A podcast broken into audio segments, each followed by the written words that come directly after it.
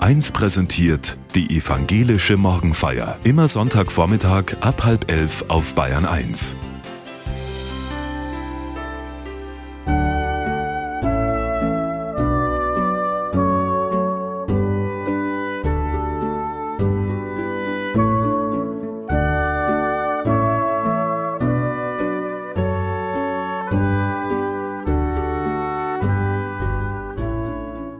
Es sind ja doch nicht Leseworte, sondern lauter Lebeworte darin.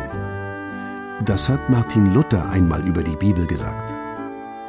Wie aber können solche Worte aus dem Schatz des Glaubens lebendig werden? In uns, durch uns, heute auch noch? Diesen Fragen geht Pfarrerin Angela Hager in der evangelischen Morgenfeier nach.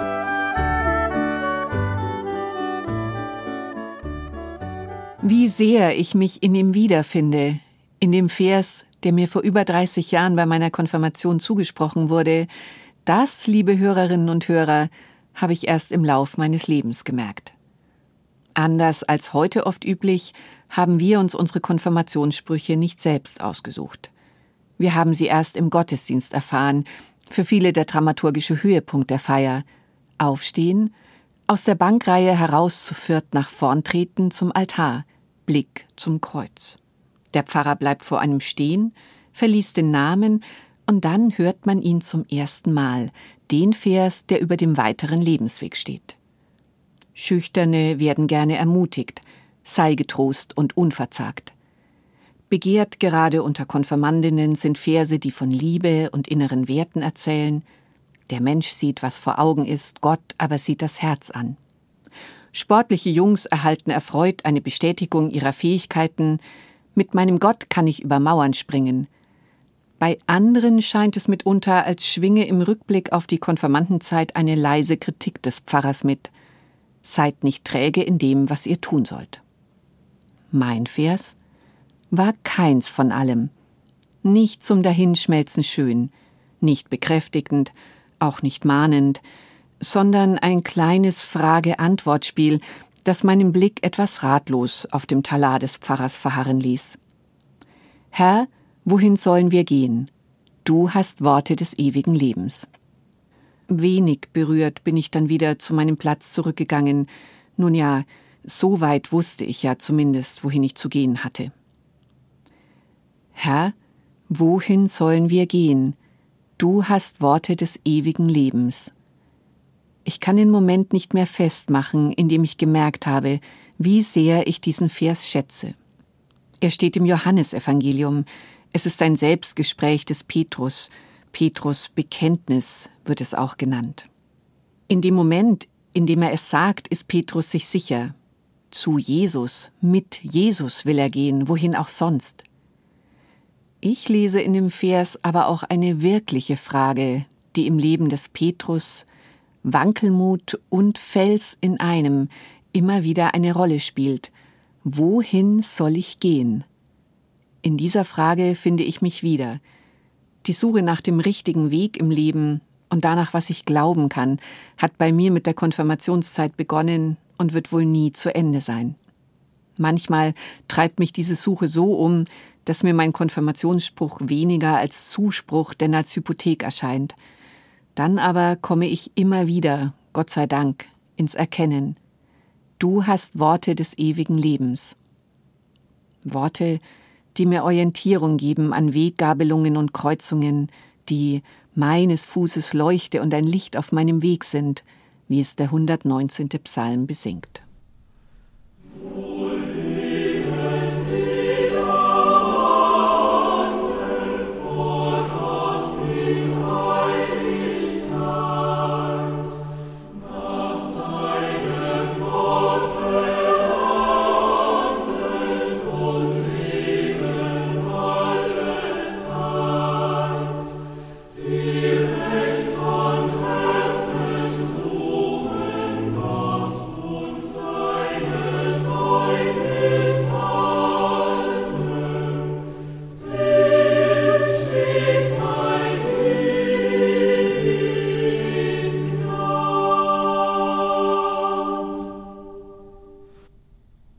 Der 119. Psalm feiert das Wort wie kein zweiter.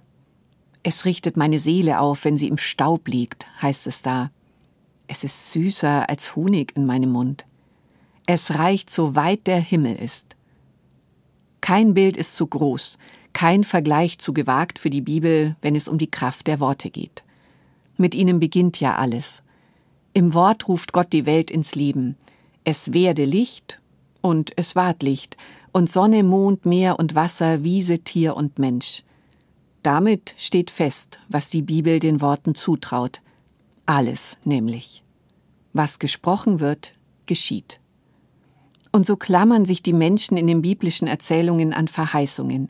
Sie kämpfen um den Segen, strecken sich nach Worten aus, die ihr Leben verändern sollen. Vergib mir, segne mich, sprich nur ein Wort, dann wird meine Seele gesund.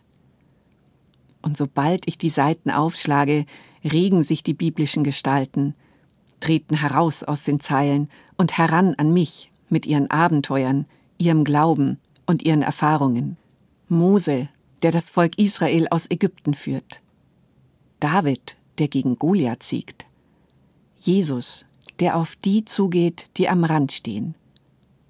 Ich bin mit diesen Geschichten groß geworden, ihre Botschaften sind mir von klein auf vertraut. Der Kampf um die Freiheit ist mühsam, aber er lohnt sich. Der Kleine kann gegen den Großen siegen. Alle Menschen sind gleich viel wert vor Gott. Welche Sprengkraft in diesen Worten steckt, habe ich erst nach und nach begriffen. Im Geschichtsunterricht der Oberstufe höre ich zum ersten Mal eine Aufnahme der berühmten Rede, die Martin Luther King 1963 in Washington DC gehalten hat. I have a dream. Ich höre, wie der Baptistenpfarrer laut von der Freiheit und Gleichheit aller Menschen träumt. Davon, dass eines Tages jedes Tal erhöht und jeder Hügel und Berg erniedrigt wird, so wie es der Prophet Jesaja verheißen hat.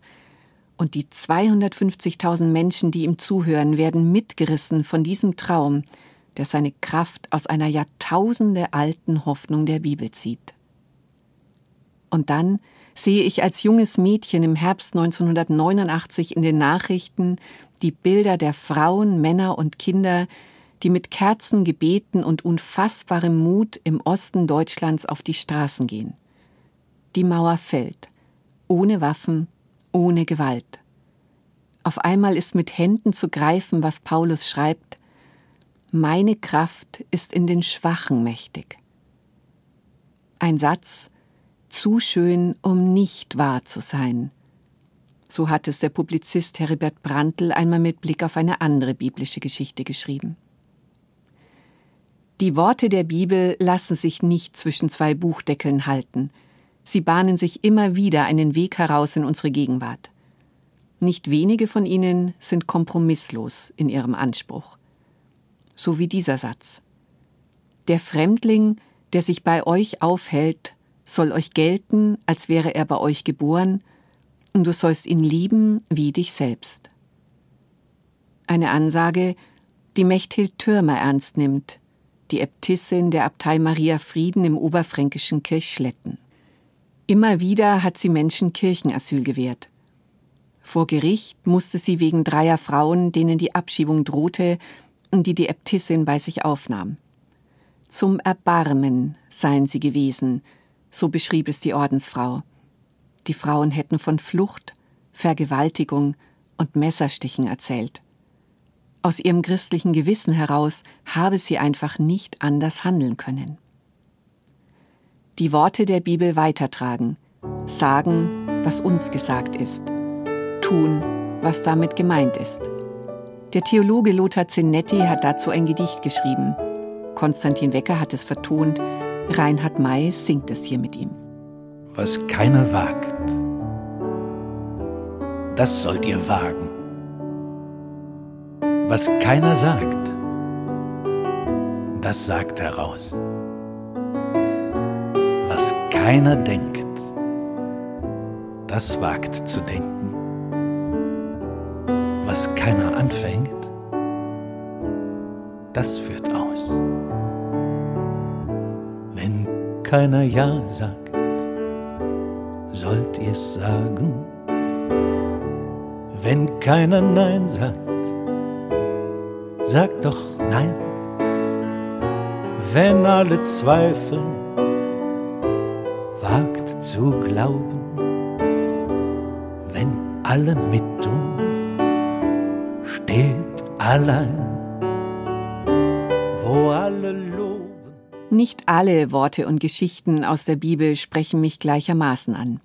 Manche finde ich schwierig. Ich kann sie aus ihrer Zeit heraus vielleicht erklären, aber ihre Inhalte nicht teilen. Worte etwa, die Menschen aufgrund ihres anderen Glaubens herabsetzen oder weil sie Menschen gleichen Geschlechts lieben. Den Spuren des Wortes zu folgen, dazu gehört für mich auch, das zu erkennen und zu benennen, was an Irrtum in ihnen steckt, was an Leid durch sie verursacht wurde. Mit Schmerz die Sprache der Toten reinigen, so hat es der Theologe Fulbert Stefensky genannt. Neben den schwierigen Worten gibt es auch die, deren Tiefe ich ahne, aber nicht gleich fasse. Es sind Worte, die einfach eine Weile brauchen, bis sie mir etwas sagen, bis ich sie mit meinem Leben schmecken kann, so wie es vom Propheten Ezechiel erzählt wird. Menschenkind, sagt Gott zu ihm, ist diese Schriftrolle und geh hin und rede zum Haus Israel. Und Ezechiel öffnet seinen Mund und beginnt die Schriftrolle zu essen, und sie wird beim Kauen süß wie Honig für ihn. Ich mag dieses Bild und die Wahrheit, die in ihm steckt. So ist es. Manche Worte muss man erst eine Weile kauen, bis sie süß werden und nahrhaft. Mein Konfirmationsspruch zählt für mich dazu. Andere Worte schmecken dem, der hungrig ist, sofort. Eine Unterrichtsstunde mit Viertklässlern. Ich erzähle das Gleichnis vom Senfkorn. Es ist das kleinste, das unscheinbarste von allen Samenkörnern, was traut man ihm schon zu. Aber dann wächst es zu einem Baum heran, der alle anderen Kräuter überragt. Ein wunderbarer Baum, in dem sogar die Vögel unter dem Himmel wohnen können. Für mich zuvor einfach ein schönes Bild für das Reich Gottes. Aber der Schüler, dem das Leben bislang kaum Trümpfe in die Hand gedrückt hat, unbeholfen, scheu, entdeckt noch etwas anderes darin, mit roten Wangen kommt er danach zu mir. So werde es auch bei ihm sein, später, wenn er größer ist. Da werde etwas Besonderes aus ihm. Er sei sich da jetzt sicher. Die Kraft, die in einem Senfkorn steckt, habe ich durch diesen Jungen erfahren. Und ich sehe an ihm auch das, was biblische Worte auf besondere Weise ausmacht.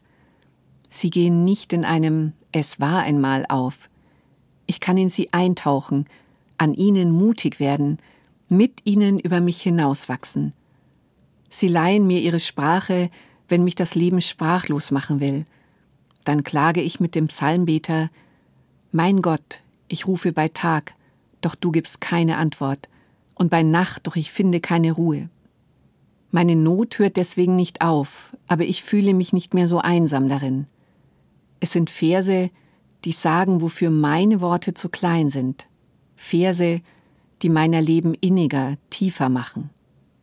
Ich stehe im Fichtelgebirge, blicke in den strahlend blauen Himmel, und meine Freude geht in eins mit dem Vers Herr, deine Güte reicht, soweit der Himmel ist, und deine Wahrheit, soweit die Wolken ziehen. Und die Schönheit dieses Wintermittags atmet plötzlich einen Hauch von Ewigkeit. When I am down and oh my soul so weary when troubles come and my heart burdened be, then I am still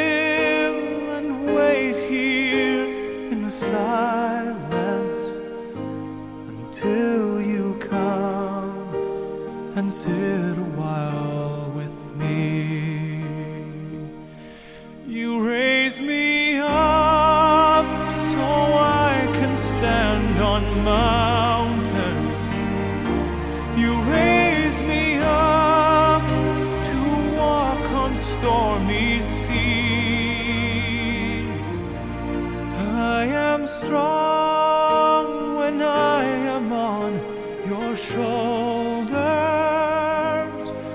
You raise me up to more than I can be. You raise me up. Es ist nicht immer so, dass Worte aus der Bibel Menschen aufrichten, ermutigen. Manchmal haben sie gar keine Möglichkeit zu keimen und Frucht zu bringen in einem Leben. Es ging ein Sämann aus, zu säen seinen Samen. Und indem er säte, fiel einiges an den Weg und wurde zertreten. Und die Vögel unter dem Himmel fraßen's auf.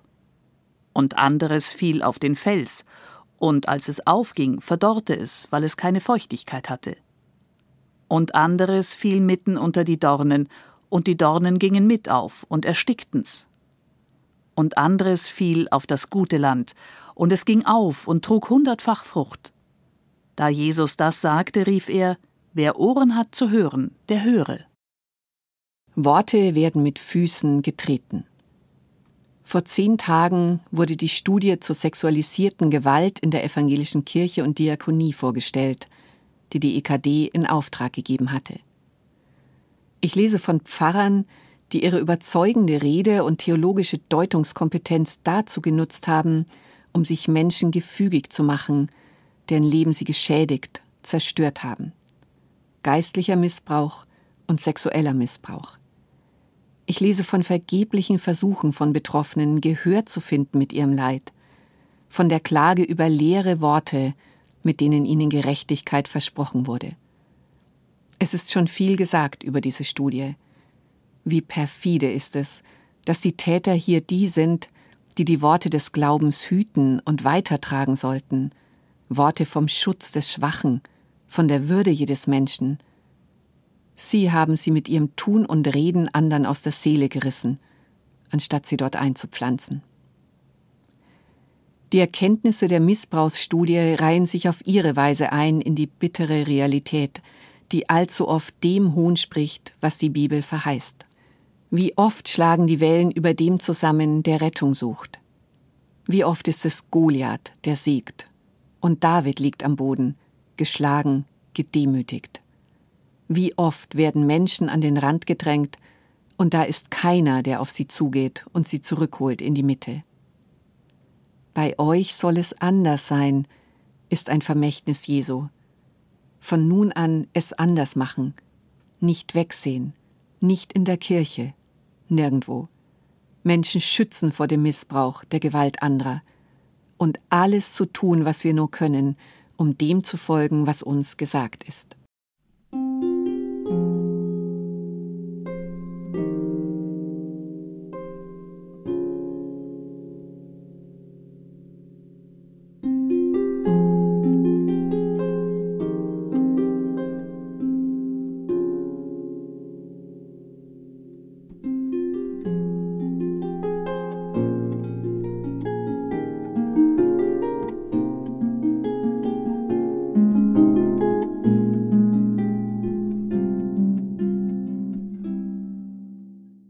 Es ging ein Sämann aus zu säen seinen Samen.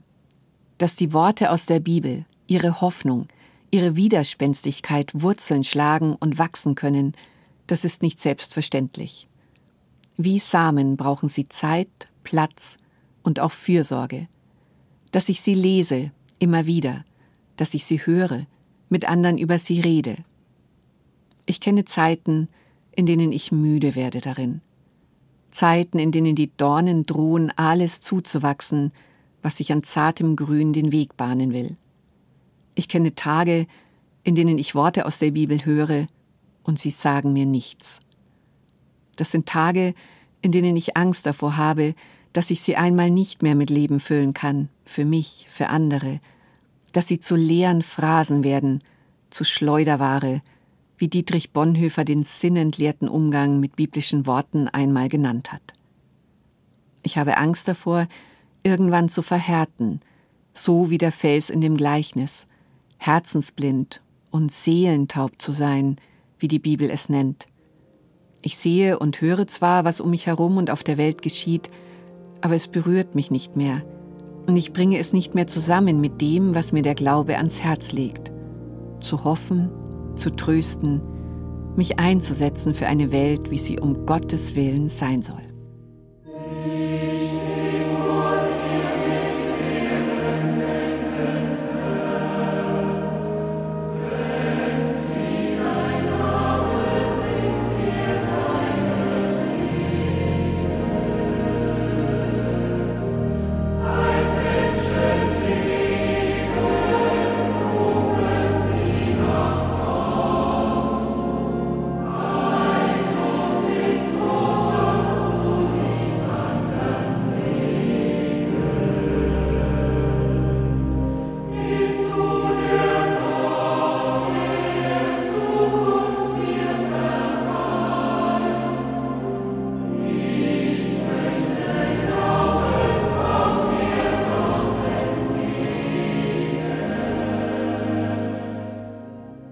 Ich möchte glauben, komm du mir doch entgegen. Manchmal fehlt mir die Kraft zum Weitergehen, mir bleibt nur dieser Ruf, dieses Gebet, komm du mir doch entgegen. Ich halte an, wo ich gerade bin, strecke die leeren Schalen meiner Sehnsucht zum Himmel aus. Ich werde still, um dann irgendwann wieder berührbar zu werden, wieder ins Hören zu kommen, auf den Himmel, auf mein Herz, in dem ein Trost, eine Ermutigung warten mag, die ich bislang überhört habe, auf andere Menschen, die mir Worte weitergeben, deren Kraft sie erfahren haben. Und manchmal hilft es auch einfach, wenn da Menschen sind, die mich schweigend eine Weile begleiten. Herr, wohin sollen wir gehen? Du hast Worte des ewigen Lebens. Es kann dauern, so habe ich es erlebt, bis ich von der Frage wieder ins Bekennen komme. Zwischen zwei Versen in der Bibel können ja manchmal Tage liegen, Wochen oder mehr. Aber ich weiß auch, dass ich die Frage nach dem Wohin nicht aufgeben darf und auch nicht ihren Adressaten sonst würde ich auch die Aussicht darauf aufgeben, dass sich mir Worte und Geschichten erschließen, die mein Leben reich machen, mehr noch, die ich brauche, um zu leben. Ein früher Morgen, gut zehn Jahre ist es her. Ich bin gerade aufgewacht. Neben mir im Bett mein Sohn, drei Jahre alt ist er damals. Er hat Angst gehabt in der Nacht. Wir haben ihn zu uns geholt aus seinem Kinderbett. Warm liegt der kleine Körper jetzt neben mir. Der Kopf ist zur Seite gedreht. Ich schaue direkt auf die geschlossenen Augen, die feinen Wimpern, die kleine Nase, den halb geöffneten Mund. Sein Atem geht ruhig, die Hände liegen entspannt auf der Bettdecke. Ich blicke auf das friedliche Kindergesicht, denke an die vergangenen Tage, die Tage überhaupt mit ihm und seiner Schwester und alles Glück mit ihnen. So schaue ich ihn an, so liegen wir da, in den Schlaf versunken er, in seinen Anblick versunken ich. Bis er dann beginnt aufzuwachen. Ein leichtes Zucken der Mundwinkel, langsam schlägt er die Augen auf und blickt direkt in mein Gesicht. Ein feines Lächeln breitet sich auf seinen Zügen aus, weitet sich zu einem Strahlen. Ich will satt werden, wenn ich erwache an deinem Bild, heißt es in einem Psalm. So wird es gemeint sein, was der Beter hofft, kommt es mir, und ich ziehe mein Kind an mich. Dass ich einmal nach einer Nacht, in der ich mich gefürchtet habe, nach einem ganz anderen Schlaf aufwache und da Augen sind, die mich mit liebevollen Blicken ansehen. Wieder ein Wort mit Leben gefüllt, mit ewigem Leben sogar, ein Wort, das ich gefunden habe. Ach nein, es hat ja mich gefunden.